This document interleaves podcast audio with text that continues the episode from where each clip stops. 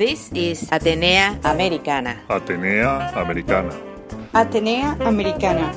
A window to the Latin universe. Stanford 90.1 FM. Radio Atenea Americana. This is Atenea Americana. Bilingual House of Culture. On the air and online. Radio Atenea Americana. Su casa de la cultura en la radio y online. para la radio 90.1 KCSU Stanford. I am Isabel Jubes. Isabel Jubés. Bienvenidos. Atenea Americana. Welcome. Bienvenidos. From Stanford to the world.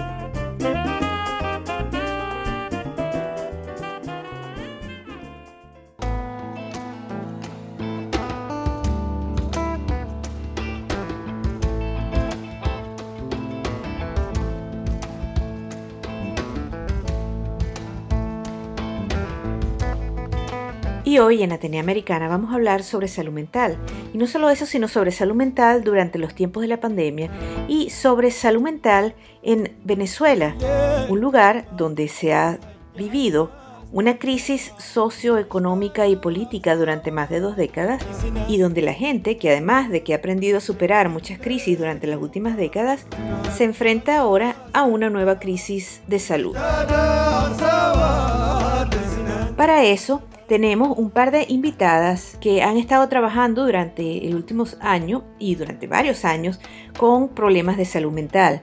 Una de ellas es Waleska Pumar. Waleska es técnico superior en relaciones industriales y psicología, es coach ontológico organizacional y de inteligencia emocional, tiene un máster en programación neurolingüística, es CEO y fundadora de Proéxito Consultoría Organizacional. También tenemos a Ana María Andrade. Ana María es coach ontológico organizacional, tiene un máster en programación neurolingüística, es entrenadora en procesos de potencial humano bajo la tecnología de metamorfosis cuántica y es directora de Visionarios Impactando Vidas en Venezuela.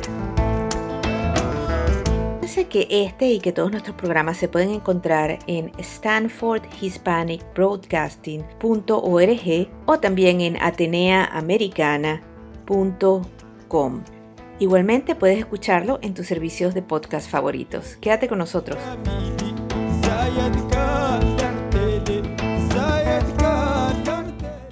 Tenemos un programa de nuevo aquí en Atenea Americana y nuestra invitada de hoy, como ya eh, les comenté, es Ana María de Andrade. Ella es eh, coach y nos va a hablar un poquito de su experiencia en Venezuela.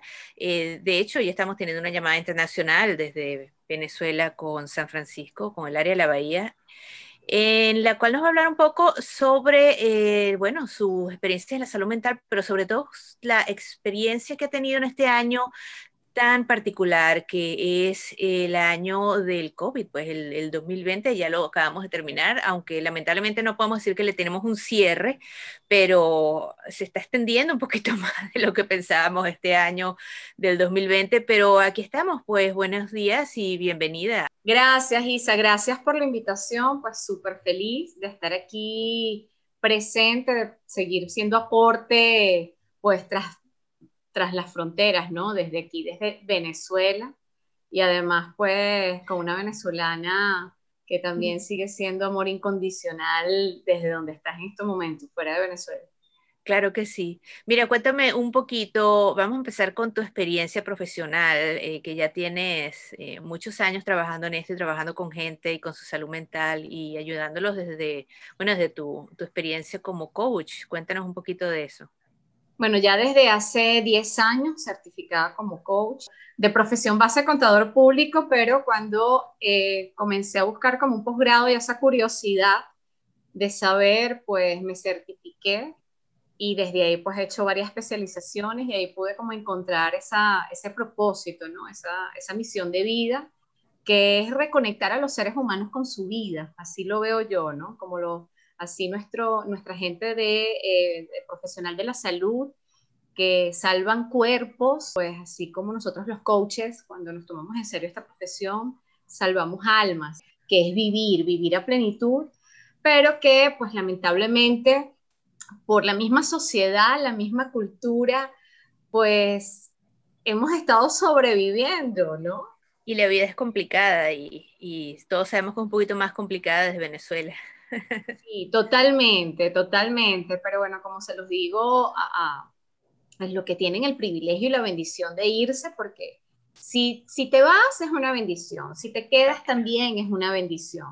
Pero en la bendición Claro. de seguir construyendo, ¿no? De seguir aportando, de seguir sumando, no desde la queja ni desde, la- ni, de- ni desde restarle a otro ser humano, sino en sumar. ¿Para qué? Para que pronto, pues los que están fuera de nuestras fronteras nos encontremos aquí y disfrutemos de, de- de ese, darnos el permiso de vivir, de ese aprendizaje, porque Sí. también el que se va es un aprendizaje muy grande.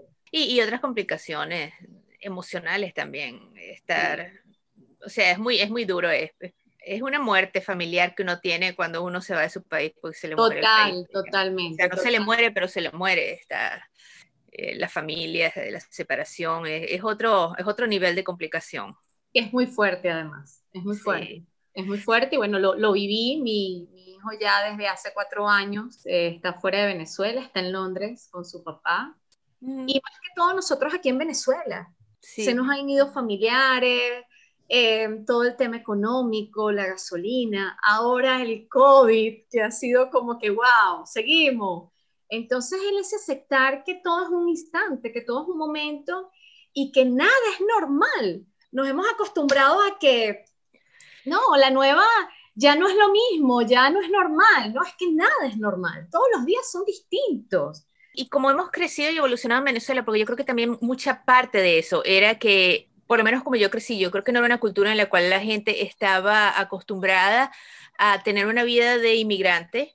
Nadie, o sea, los inmigrantes eran los que ya tenían muchos años en el país y los que sabíamos, los hijos de los españoles, los portugueses. Por nuestra herencia teníamos gente migrante que había sufrido tanto por emigrar, que era un país donde la gente no emigraba más, la gente tenía, sabes, mi, sabes mis abuelos, todo el mundo tenía su, sus historias de cómo ellos emigraron y cómo les dolía. No, nuestros padres no eran, no, no era una gente que decía, este, vamos a migrar, no se les ocurría porque estaba simplemente fuera de, de, del esquema. Y, y, cuando la gente empezó a migrar en, en Venezuela, nadie estaba acostumbrado no era parte de, no es parte de nuestra cultura y, y, rompió completamente con lo que somos y quiénes somos y quiénes vamos a ser, pues simplemente claro. es otro cambio, es como hoy en día igual también nos acostumbramos a la parte de las redes sociales, una evolución, es un sí. cambio, todas estas evoluciones y cambios, este, el Venezuela ser un país de, de, inmigrantes ahora también ha sido un cambio cultural, un cambio total, grande, fuerte. Total, total. Y bueno, como cada uno que migra, y, y me identifico contigo porque vengo de, de familia portuguesa, de una cultura un poco rigurosa, sí. por decir llamarlo. Todos los seres humanos, los venezolanos que eligen irse, mi mamá dice que no, no sale de Venezuela. Yo estuve en Londres hace 16 años, estaba mi primer matrimonio, y me regresé, me regresé porque mi familia estaba aquí, me separé, eh, me separé porque, bueno, no funcionó. Sin embargo, al regresar y sentir nuevamente ese calor de familia, aunque fue regresar, comenzando de nuevo con, con, con otras elecciones. Eh, fue, como te digo desde, desde, el principio, es sumar. Y es lo que le digo a cada ser humano, yo no soy quien para, para juzgarte o para enjuiciarte, si te vas o te quedas. Yo la única invitación que te hago es que a donde llegues, sigue sumando, o sea, no desde la queja de que porque Venezuela no tiene comida, o, o de hacer la gasolina, o tengo que estar tantas horas para comprar, o es que la inseguridad, o es que el COVID, que aunque el COVID ahorita está en todas partes del mundo, ¿no? Igual la gente se quiere ir porque yo no voy a seguir viviendo este tema de la gasolina, pero donde vayas vas a tener circunstancias, que no será la gasolina seguramente, pero vas a tener las circunstancias de que no tienes papeles para poder trabajar, o porque no tienes la familia para que te apoye, o porque no puedes ejercer tu profesión, sino que tienes que ser mesero, que no, no es denigrante pero va a haber circunstancias. Entonces, como ser humano, yo como soy más grande que mis circunstancias y como yo sumo a cada uno de eso y lo veo como un aprendizaje, ¿no? Estés en Venezuela o no estés en Venezuela. Y bueno, para nosotros los venezolanos somos, como bien decimos, una palabra muy sonada, resilientes, ¿no? Y ya somos maestros, nos llegó el COVID y ya, bueno, seguimos con todo esto como venimos en los memes y venimos hablando Yumanji, venimos con varios niveles de Yumanji, pero que ya dentro de todo, algunos, no todos, porque aquí no podemos generalizar, ya tenemos como a nivel emocional, ya como un camino recorrido, ¿no? Bueno, nos llegó ahorita el COVID, en qué nos reinventamos y en qué, en, qué seguimos, en qué surgimos, ¿sí? Pero no todos, lamentablemente, porque aquí también es importante hablar de una cifra de personas de, que he quedado impresionada, que ha sido de suicidio por, por, la tristeza, por la depresión, por no, el no tener ese apoyo, porque bueno, me botaron de mi trabajo y ahora cómo alimento a mi familia, ¿no? Y la vía más rápida ha sido como ya no quiero estar en este plano.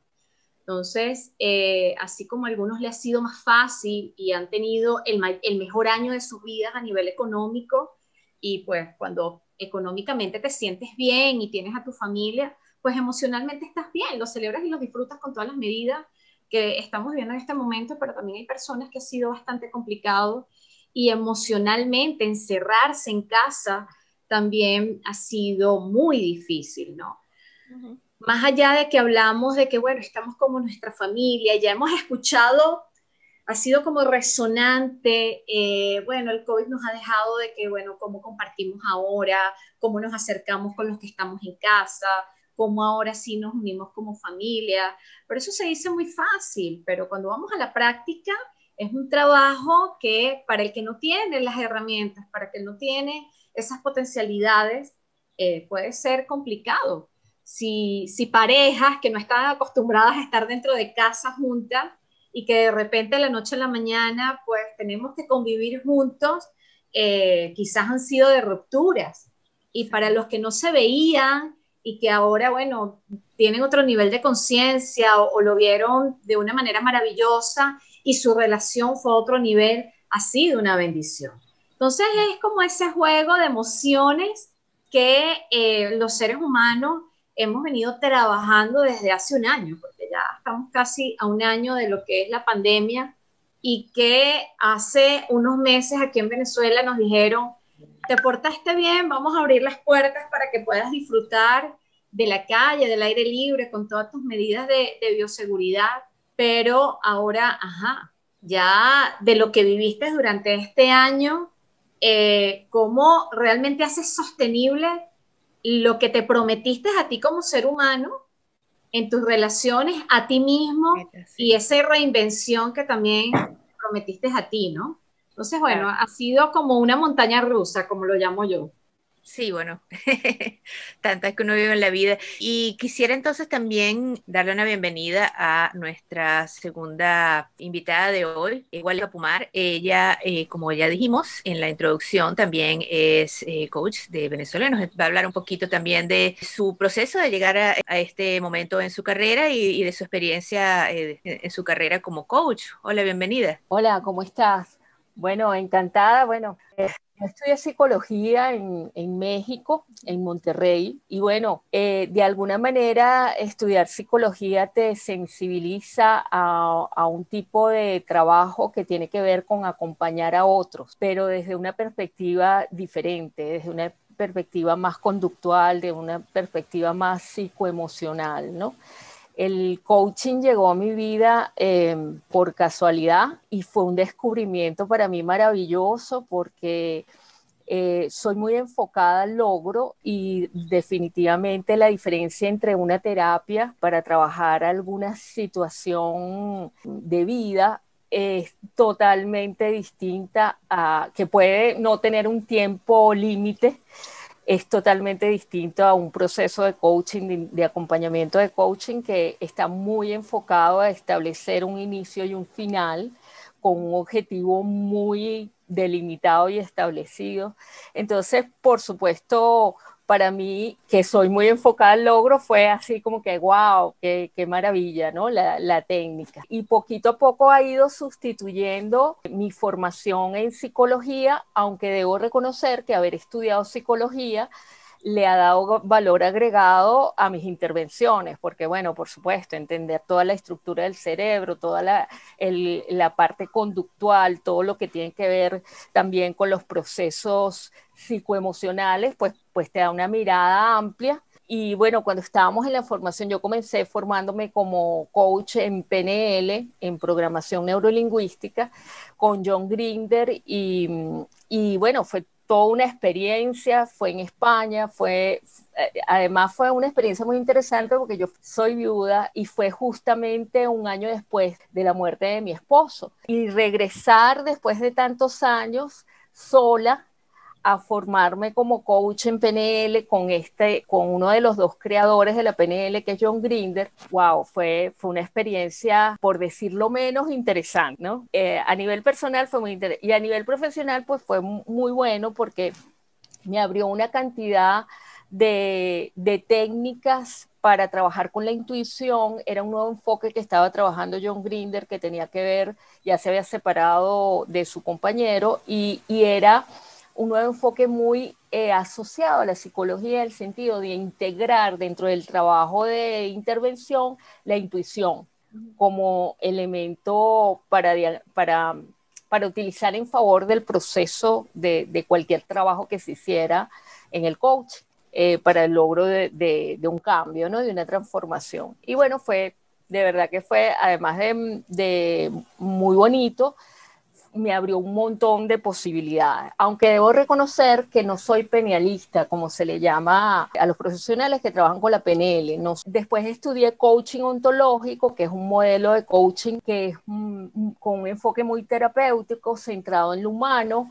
Eh, por supuesto, también centrado en el tema de la comunicación, todo lo que tiene que ver con, con juicios, con afirmaciones, las distinciones de la mayéutica, es que viene Sócrates, o sea, eh, eh, como que me abrió un campo también de intervención con una cantidad de herramientas que incluso hizo que yo este, me replanteara mi manera de ser.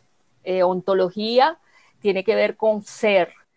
Y bueno, el coaching ontológico tiene que ver con cómo eres, cómo te reconoces y cómo te puedes transformar, ¿no? Y, y, diría que más, si alguien me preguntara qué tipo de coach soy o qué herramienta uso, hablaría de la ontología del lenguaje. no solo para mí en el sentido personal, sino también, sobre todo en las organizaciones, donde el tema comunicacional usualmente presenta muchos problemas y es transversal a todas las áreas de la organización. Entonces, las herramientas del coaching ontológico definitivamente he visto cómo organizaciones se transforman, cómo personas se transforman, cómo equipos que para, para llevarse bien este, el problema comunicacional era el principal obstáculo, cómo, se, cómo poco a poco van construyendo relaciones de confianza y, y, de apoyo mutuo. Tengo un enfoque muy centrado en formación de equipos de trabajo y de equipos de trabajo de alto desempeño. Creo en el equipo, Em, ahorita vamos a hablar de Venezuela y, creo que ese es un, tema muy importante para, nosotros los venezolanos, el, transformarnos a ser personas de equipo. Pero en las organizaciones en particular nos encanta trabajar en proéxito con lo que es de lo individual a lo, a lo grupal y de lo macro a lo micro. La llegada del COVID, como decía Ana María, una más. Eh, vamos a decir que es una raya más pautile, dicen aquí en Venezuela, pero, pero sí, sí ha tenido, sí ha tenido su, vamos a decir, su, su peso específico en cuanto a la manera de vivir, ¿no? A los temas eh, de desnutrición importantes que ya veníamos viviendo, eh, los temas, el tema de la economía, el tema de la educación, tantas cosas que, que viene aquejando a Venezuela y que, bueno, que, hemos, que estamos transitando, ¿no? Eh, la, la, devaluación este, no solo de la, de la moneda, este, sino del estilo de vida, ¿no? de cómo nos miramos. Eso también ha sido un punto importante. Y bueno, el venezolano es libre. Yo creo que una característica del venezolano es la libertad le encanta estar en la calle, es social por naturaleza. Este, oye, que te encierren en una casa para, para estar ahí, por más que estés en familia, en, muchos casos, este, es un tema duro, es un duelo, es una pérdida importante, la pérdida de la libertad, la pérdida de los planes, ¿no? Esos planes que yo tenía, que dentro de todas las limitaciones persistiendo eh, en ese enfoque positivo que también creo que tenemos todos los venezolanos, pues seguimos haciendo planes, aunque los tengamos que cambiar en el camino, aunque pase lo que pase. Y bueno, esos planes, por lo menos el año pasado, se vieron coartados a, a, un tema de que tengo que estar entre cuatro paredes. El aumento de la violencia intrafamiliar ha sido un tema muy importante que lamentablemente no ha tenido toda la difusión que, ha, ha, ha, podido tener. Eh, ha sido grave, ha sido eh, uno de los temas vamos a decir, de, de, más necesidad de atención. Parejas que antes tenían, eh, o familias que antes tenían el alivio de que, bueno, el esposo o el padre, eh, el jefe de la familia, entre comillas, se iba a, trabajar y entonces, bueno, habían unas horas de tranquilidad cuando la, la, violencia viene del hombre, ¿no? Porque también hoy en día sabemos que la violencia viene también de la mujer, ¿no? Y las mujeres venezolanas somos mujeres muy guerreras, pero también se ha descubierto en los últimos estudios que podemos ser mujeres muy agresivas, muy violentas por, por, por ese, por ese todoterreno, ¿no? Y por esas heridas emocionales que hemos traído a lo largo de los años, pues se, se, presentan. Otro aspecto importante que ha pasado en Venezuela y que de repente siento que ha tenido más difusión y que bueno que la ha tenido es el tema de la depresión. Han subido las estadísticas. Bueno, en Venezuela tener una estadística, por ejemplo, bien fundamentada, eso hace mucho tiempo que se perdió, pero las pocas instituciones que lo han podido hacer con los pocos recursos que tiene, ha habido una incidencia altísima de la depresión, tanto en, mayor, en personas mayores, o uno porque se han ido los hijos con los nietos, se han quedado muy solos, y por otro lado, además con el COVID, pues esto, eh, al tener mayor riesgo, eh, las personas mayores, pues obviamente ha, requerido que, que, muchos señores mayores, eh, personas mayores se queden más en casa se van más limitados de, de salir con toda, la, incluso con las medidas de bioseguridad por el riesgo que, hay, que implica para las personas mayores el, el tema del COVID. Esto también ha aumentado la incidencia de eh, la, la depresión.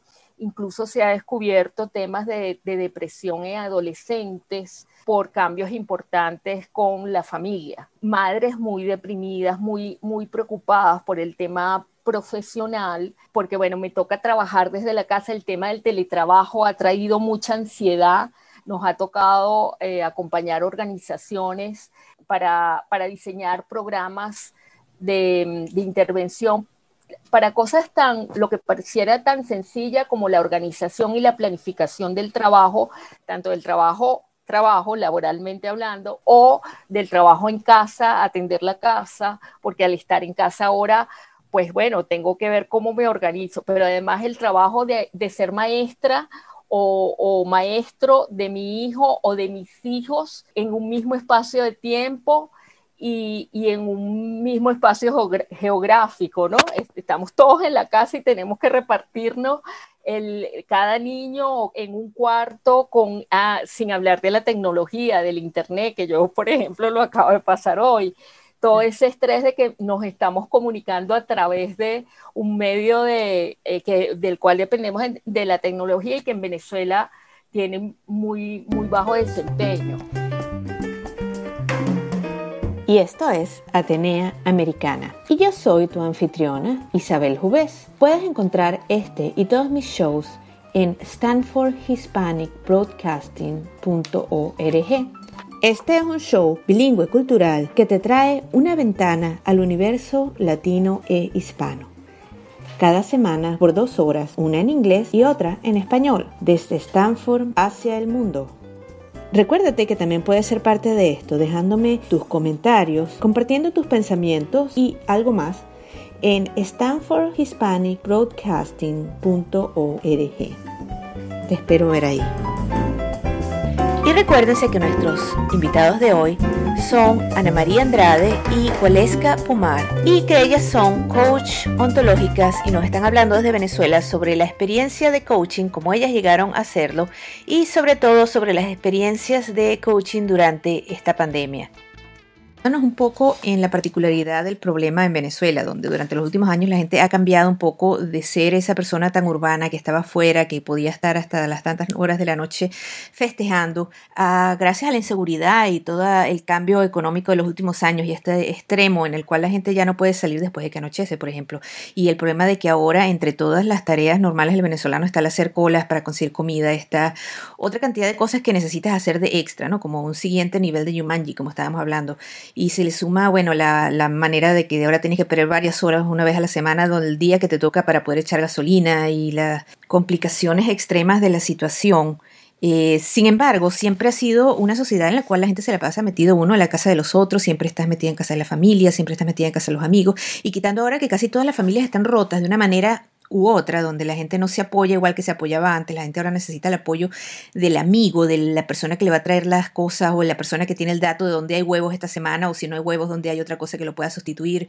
Eh, todos esos niveles de complicación, ahora se sumó el nivel de la pandemia, el nivel de donde no puedes salir, el nivel donde ya las familias estaban viviendo una soledad en las cuales las familias rotas tienen gran parte de la gente viviendo fuera y los hijos y los nietos y los tíos y los hermanos, todo el mundo son familias rotas que están sufriendo de distancia, le está sumando la cosa en que ya ni siquiera puedes eh, salir a convivir con los amigos y con la gente con la cual te habías más o menos ayudado eh, a sobrevivir la situación venezolana. Ahora tienes que estar metida en tu casa por pandemia porque no, no sabes en realidad lo que está pasando y es un país donde además no hay libertad de expresión, no sabes exactamente bien de dónde te llega la persona, o sea, si lo que te está llegando es, es una noticia de verdad, es una noticia que, no es tan cierta o es un rumor, no se sabe si hay o no hay, dónde está la enfermedad, cuáles son los límites, si hay o no hay la cantidad de medicinas, el gobierno una semana dice una cosa, una semana dice otra, esta semana todos tenemos unos eh, grandes niveles de riesgo, entonces nadie puede salir, la semana siguiente resulta que puedes estar por todos lados en la calle y puedes, cuando puedes echar gasolina o puedes ir al automercado, o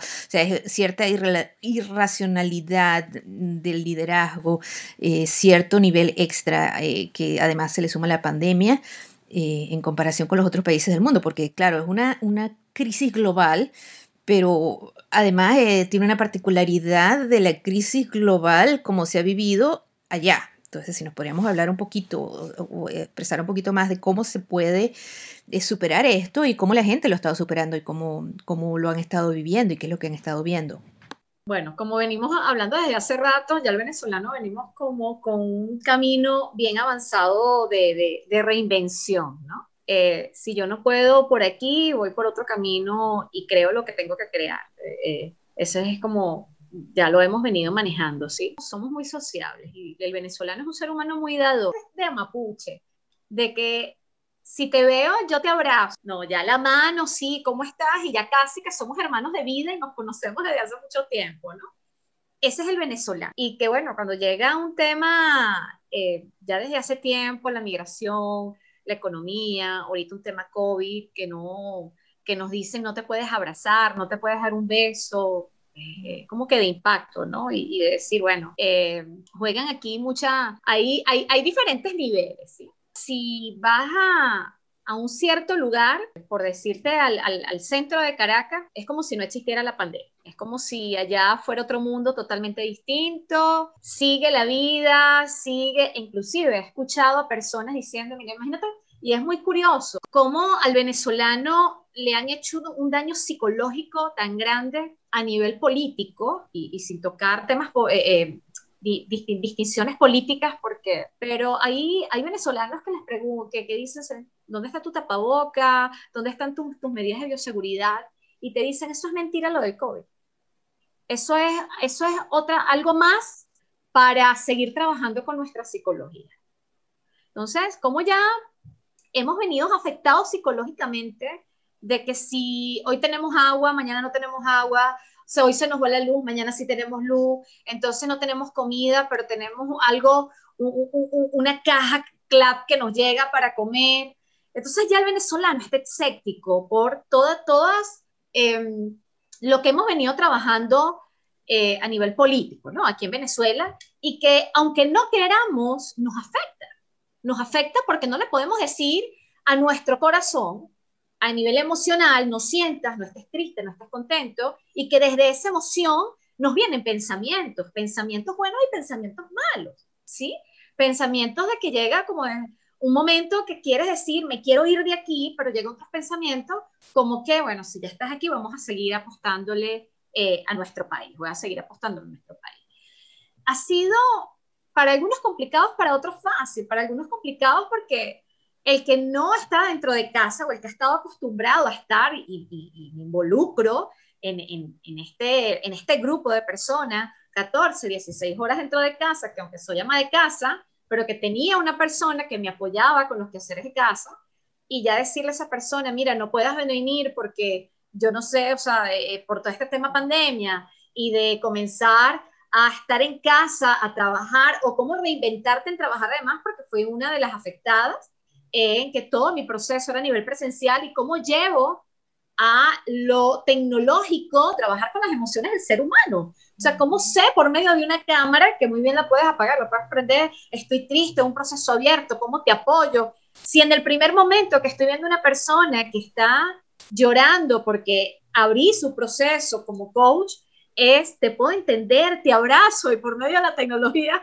no, no lo puedo hacer. Ha sido complicado. Sin embargo, he podido como reinventar en ese proceso y crear un sinfín de herramientas para poder sentirnos cómodos. Eh, al ser humano, por más resiliente que seamos, no es nada fácil, ¿sí? Pero que la tecnología, a pesar de que no avanza a nuestro favor, la tecnología ha apoyado muchísimo. Y te puedo traer, un, por un ejemplo de un juego del año pasado que salió tecnológico que se llama Parchis y que tú viví, o sea, con quien hablabas estaba jugando un juego que es el ludo, pero a nivel tecnológico, ¿no? Entonces, bueno, yo no puedo tener ese contacto o no puedo, digamos, sentarme con mis amigos a jugar un juego de mesa. Pero bueno, la tecnología y el celular, hoy por hoy, es quien ha cubrido muchas esas, e, esas necesidades, Isa.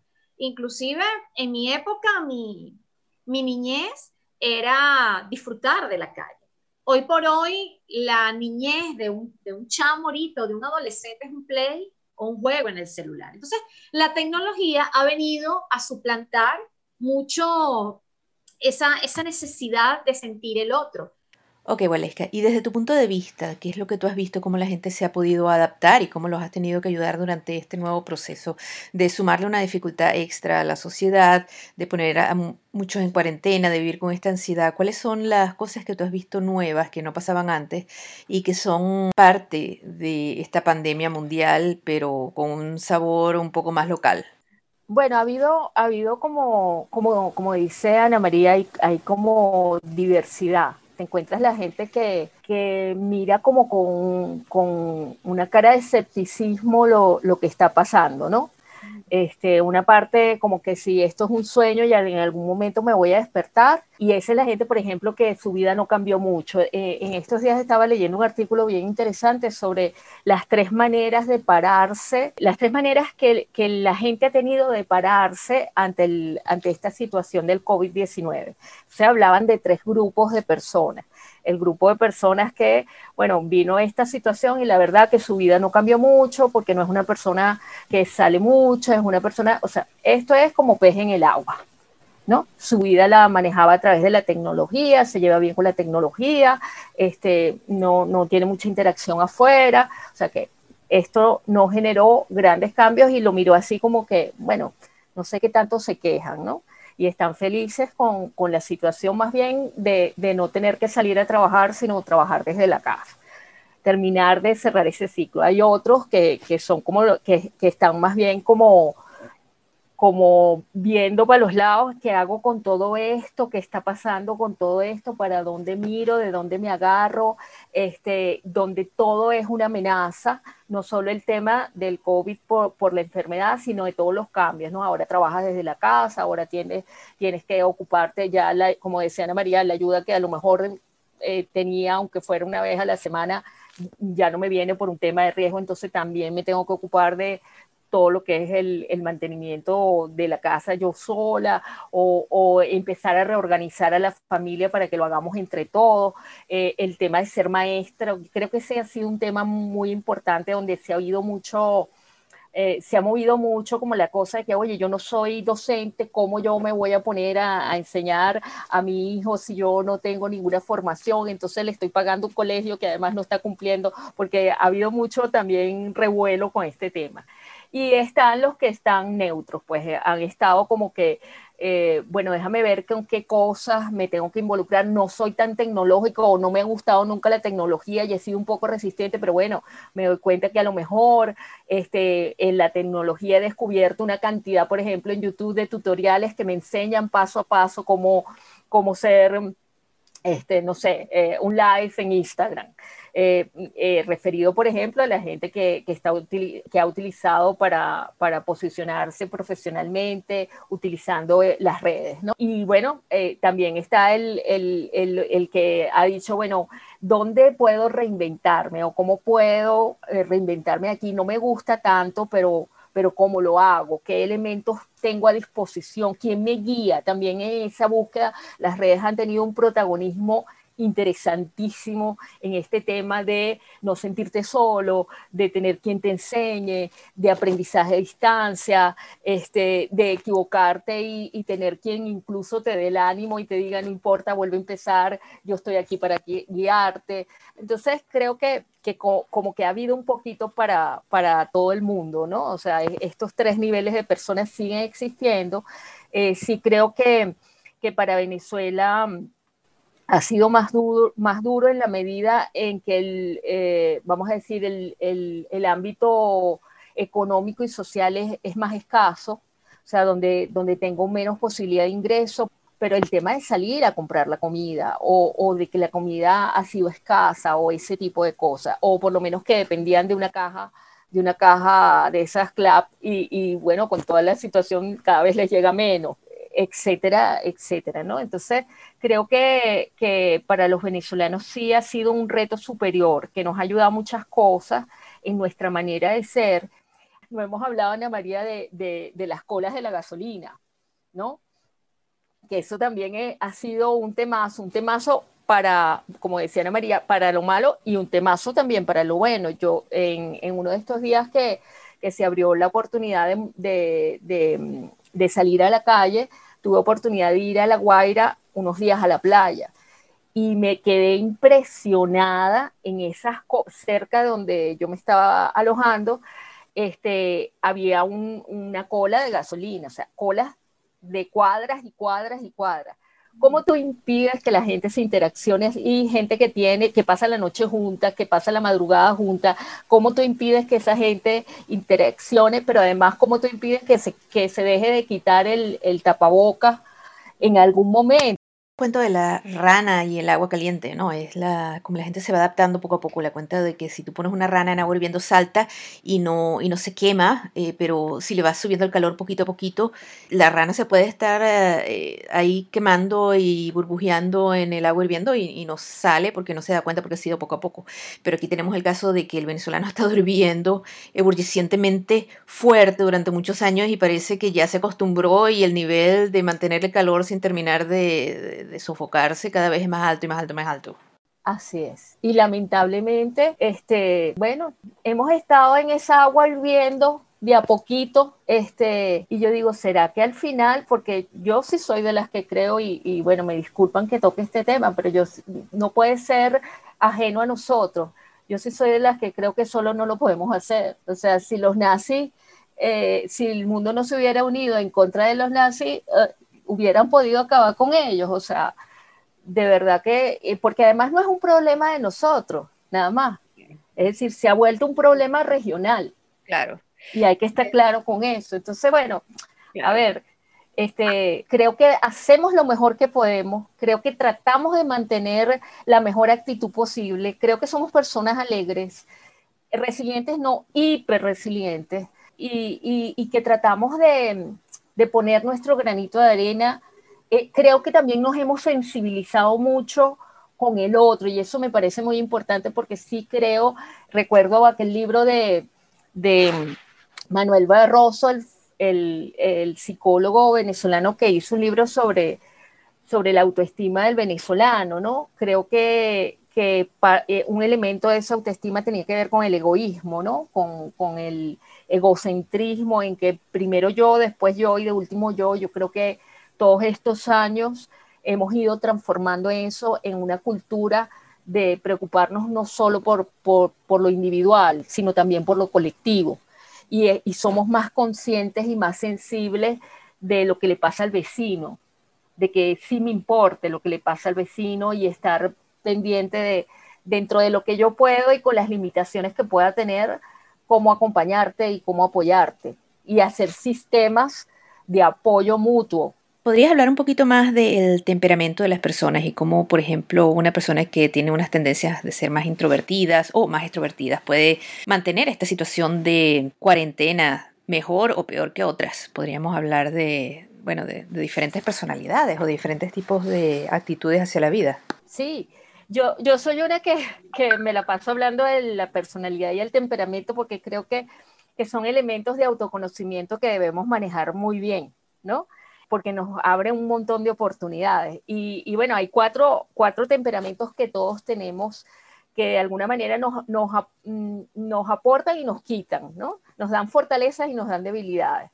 Eh, por ejemplo, a un colérico que está enfocado en, el logro que está enfocado en las acciones, este, eh, dependiendo de la combinación de sus otros elementos, esto puede ser una oportunidad maravillosa porque me enfoco en las acciones que tengo que hacer.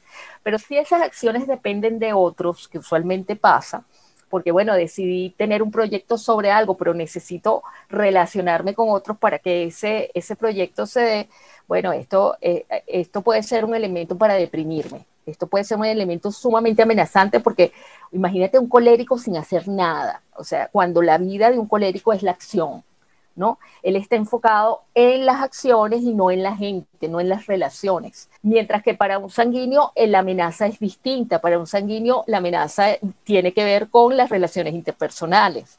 Entonces, bueno, pero me las arreglo con la tecnología. Yo me reía en estos días hablando con unas primas ellos se reúnen, cada uno está en sitios distintos y ellos se reúnen a jugar bingo por, por Zoom, ¿no? Y la pasan bomba. Entonces se reinventan de una manera para, sin embargo, al sanguíneo le hace falta el contacto, eso que decía Ana María, ese abrazo, ese beso, ese amapuche que es típico de nosotros los venezolanos. Pero por otro lado tienes a un flemático que es como que se pone mantequilla en el cuerpo y todo le resbala. Es decir, el flemático vive en un mundo paralelo que muchas cosas de las que pasan afuera no me doy cuenta. Entonces, para él, esto es una oportunidad maravillosa para no salir del, vamos a decir, de la zona de confort, ¿no? Porque, bueno, estoy en mi mundo, estoy donde siempre he estado y no me doy cuenta mucho de si hay cambios o no, porque mi vida realmente no está cambiando mucho, ¿sí? Estoy, más bien, estoy chévere porque nadie me, me, está invitando a salir de la zona de confort. Y por otro lado, entonces tienes al melancólico que tiene una tendencia a, la a ser depresivo, nostálgico, y que el contacto con el otro es importante en cuanto y en tanto él le sirve de utilidad. Entonces, si tú tienes a un melancólico que atendía a los tíos que, mayorcitos, a, los, a, la mamá este, mayor, y se ve limitado en eso, pues esto puede ser un elemento de abono para que caiga en una depresión importante, que pase de una melancolía o una nostalgia característica de su temperamento, de su personalidad, a, caer en una depresión, ¿no? Y no levantarse de la cama. Entendiendo las diferencias entre las depresiones como les puede dar a un colérico y hombre y a un flemático mujer, ¿no? Y con esto te quiero decir, por ejemplo, un colérico hombre le puede dar que se pone agresivo, se pone más hiperactivo, se pone intolerante, se pone criticón, ¿sí? exigente, ¿ok? Y bueno, convivir con alguien así raya casi que en la violencia doméstica, ¿ok? Y la persona no saber, no saber qué es lo que le está pasando ni por qué le está pasando, porque ¿quién asocia estas características con una depresión? Cuando estamos acostumbrados a pensar en la depresión, a que una persona tirada en la cama, llorando, este, que le cuesta pararse para, para atender sus necesidades básicas. Y tenemos esta otra característica que tiene que ver con una manera de ser y, y, un género que tiende a comportarse de esta manera, ¿no? Entonces, y, y no ser diagnosticado. Y entonces, bueno, eh, tú dices, bueno, ¿cómo convive la familia con un papá, por ejemplo, así, o con un hijo así? Un adolescente que está deprimido, que es colérico, pero que está deprimido y está hiperactivo, está intolerante, se la pasa frustrado, se la pasa de mal humor. ¿Cómo diagnosticar eso? ¿Cómo puede saber una familia que eso es lo que tiene su hijo o que eso es lo que tiene su papá?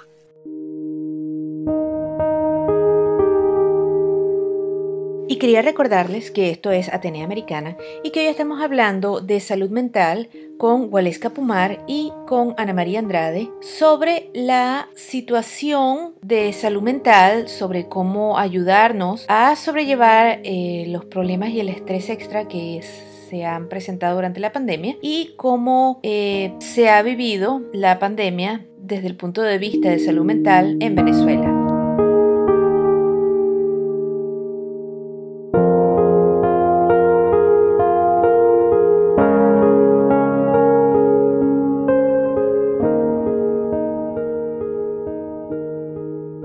Y ahora para cerrar un poco, vamos a hablar primero con Ana María y después volver a Gualesca para que nos digan unos tips o alguna manera de sobrellevar esta crisis, alguna forma de tener una mejor salud mental durante esta crisis de pandemia y durante estos encierros extras, eh, que combinados con todo el, estrés normal de la vida, qué tipo de cosas la gente puede hacer para, eh, bueno, sobrellevar esta crisis y, bueno, tratar de salir y tratar de sobrevivir a toda esta ansiedad, a toda esta soledad, a todo este nuevo nivel de estrés? Mira, Isa, lo primero que yo pues le digo a un ser humano antes de cualquier cosa es que todo pasa. En la vida todo pasa. Y cuando hablo de que todo pasa, toda tormenta vuelve a la calma. Y que inclusive en una montaña rusa cuando estás arriba, si te lo permites, o un avión baja. Y que en ese todo pasa, primero es parar independientemente de los tipos de comportamientos o de,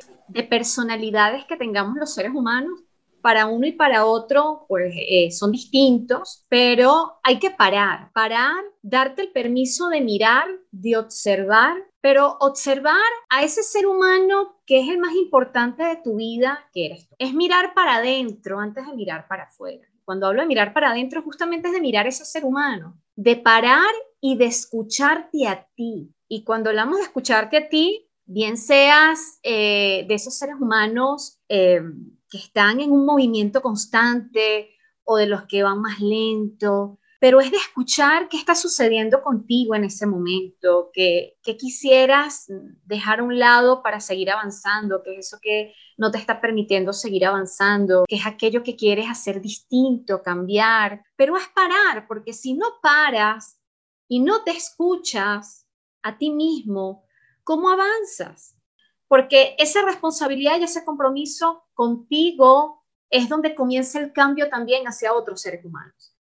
Si a nivel económico yo requiero tener esa tranquilidad, pues ¿cómo yo comienzo? Primero por mí, escucharme, a parar y decir, si esto no está funcionando para mí, ¿qué es eso distinto que voy a arrancar para comenzar a funcionar? Si yo quiero estar saludable y yo quiero seguir siendo responsable con mi salud, si hablamos de COVID, entonces esa elección va a ser mía de usar todas las medidas de bioseguridad para evitar contagiarme por mucho tiempo, ¿sí? O lo más pronto posible. Si yo requiero de que eh, mi salud esté en excelentes condiciones independientemente, pues la elección comienza por mí. Gracias, sí, eh, por las últimas palabras. Y unas últimas palabras, Valesca, eh, ¿qué tipo de estrategias, qué tipo de, de cosas tú crees que la gente debería de usar, tools en general, para salir un poco adelante dentro de, este, de esta ansiedad extra de la, de la, pandemia y de la cuarentena? Sí, yo, yo creo que aparte de, por supuesto, cuidarse a, nivel de, mantener y practicar las,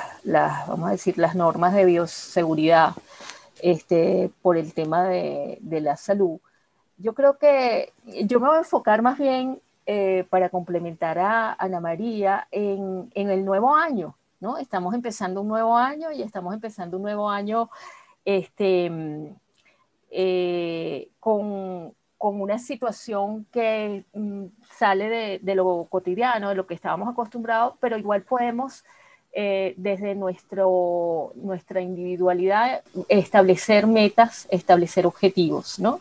Cada nuevo año nosotros eh, nos ponemos metas, nos, este año sí quiero hacer tal cosa, este año sí voy a hacer ejercicio, este año sí voy a este, alcanzar eso, que, a estudiar inglés, voy a aprender inglés.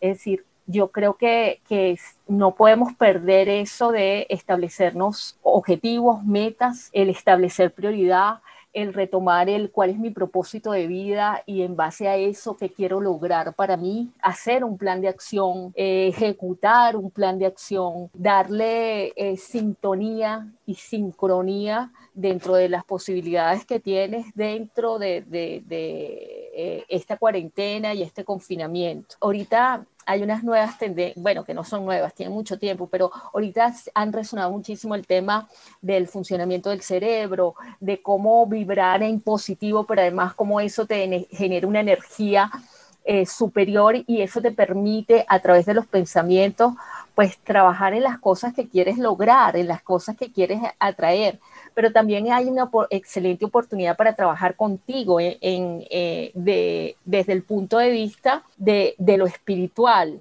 ¿no? De ese cuerpo espiritual que también somos. Entonces, ¿cómo yo puedo eh, conectarme conmigo? Y entonces tienes un curso de milagros, por ejemplo, que, te enseña ese entrenamiento de la mente para parar ese pensamiento que está vuelto loco y en confinamiento más, este, que, que puede hacer que tú estés creando una vibración para ti para el mundo que no es de valor agregado. Entonces, ¿cómo cambio mi vibración? ¿Cómo aprendo a cazar mis pensamientos negativos para transformarlos en un pensamiento negativo?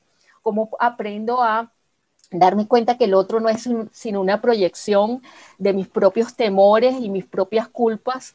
Este, y aprendo a, oye, a respirar y a decir, bueno, déjame ver esta parte de mí que está afuera, pero que soy yo, este, para aprender de mí, no para acusarme, no para maltratarme, no para tener miedo, sino para reconocerme en el otro. Y cómo logro reconectarme con esa parte mía que la proyecto afuera, pero que está perdida dentro de mí. Entonces, no sé, creo que, que, tenemos una maravillosa oportunidad en este nuevo año, no solo de pensar en las metas y objetivos que podemos lograr, sino en las cosas de nosotros que podemos aprender a reconocer, a buscar y a integrar para ser unos seres humanos más normales, más, más sanos, más libres y, y, menos, eh, yo creo que nos, nos culpabilizamos mucho, creo que todo el tiempo estamos buscando a quién señalar y terminamos señalándonos y dándonos muchos golpes a nosotros mismos este, con ese pensamiento autocrítico tan rígido. Creo que tenemos que ser más compasivos, meditar, sacar tiempo para meditar, 10 minutos, 5 minutos, no importa lo que puedas. y, meditación, cualquier sistema de meditación. En YouTube hay de todo, desde las meditaciones guiadas que sirven hasta las meditaciones que te enseñan a hacerlo a través de la respiración o, poniendo la atención en un objeto. Es decir, la mente necesita descanso de tanto pensamiento. Y esa forma de recuperarnos, de renovarnos, puede ser a través de aprender una técnica que permita que tú te puedas recuperar energéticamente a través de una meditación o el canto de un mantra. Oye, a mí me da tanta tranquilidad, a veces no me provoca cantarlo, pero lo pongo en, un video de YouTube y es como si yo lo cantara, porque la, la tranquilidad, el sosiego y la paz que me genera, no te puedo ni contar qué es, es decir, porque hay que experimentarlo. Entonces, abrirse a vivir cosas distintas, cosas que a lo mejor antes la veías como, oye, el gurú, el, la cosa rara, eh, dejar de poner tanto juicio y tanta etiqueta a todo y aprender a vivir la vida con lo que hay sin etiqueta, sino vivir la experiencia de vivir. Claro. Ahí me quedo. claro. Bueno, muchísimas gracias por haber venido a ser parte de este panel de salud mental, salud mental durante la pandemia y de salud mental durante la pandemia durante la crisis sociopolítica de Venezuela. Para eso, hoy, como les he comentado durante todo el programa, hemos tenido a nuestras dos invitadas, Waleska Pumar y Ana María Andrade, quienes se nos han unido de manera virtual desde Venezuela, las dos coaches que han estado trabajando eh, durante mucho tiempo ya y sobre todo en este año con problemas de salud mental. Muchas gracias. Muchas gracias por la invitación, de verdad que encantada. Este, qué sabroso poder conversar así y sentirnos cerquita. Eh, bendiciones infinitas. Claro, ustedes también. Gracias, Isa. Gracias, gracias, Gracias. gracias. Gratitud para ti. Gracias por esta grandiosa invitación y por hacer lo imposible posible gracias a esta maravillosa tecnología y poder seguir siendo aporte y contribución desde aquí, desde Venezuela. And this was Atenea Americana. Atenea Americana. Stanford 90.1 FM. Radio, Atenea Americana. A window to the Latin universe. This is radio Atenea Americana. Bilingual House of Culture on the air and online. Su casa de la cultura en la radio y online. para la radio 90.1 KCSU Stanford. I am Isabel Jubes. Isabel Jubes.